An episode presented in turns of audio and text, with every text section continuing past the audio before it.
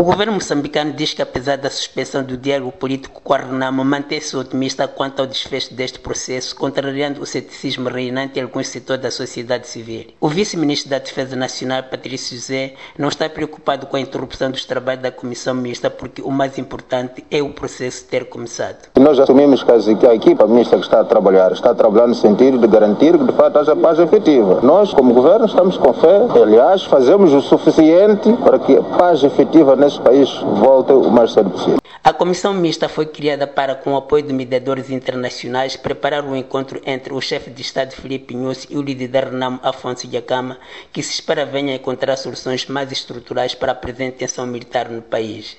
Afonso Jacama exige que seja a Renamo a governar nas províncias onde obteve o maior número de votos nas eleições legislativas de 2014.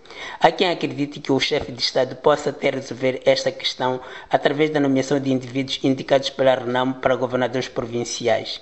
Mas a questão que se põe é: qual é o elemento de troca da Renamo? O governo exige o zeramento da Renamo, mas será que isso é pacífico para Afonso Jacama? Neste momento, o único recurso de pressão que a Renamo tem são as forças militares. E não seria realista esperar que ela ceda em relação a isso, porque a Renamo não confia nas instituições existentes. Então, a precondição de desarmamento só seria viável e aceitável para a Renamo se ela confiasse nas instituições existentes. E a chefe da bancada parlamentar da Renamo, Ivone Soares, reiterou esta posição. Como forma de se sair deste cenário, nós pensamos que é extremamente importante que haja seriedade por parte do governo da Frelimo. Eles têm que perceber que os acordos que se assinam têm que ser cumpridos. Tendo em conta esta realidade, algumas pessoas dizem-se céticas em relação a este diálogo. Tudo vai depender da Renamo. Mesmo que o presidente Nussi queira fazer uma série de concessões, o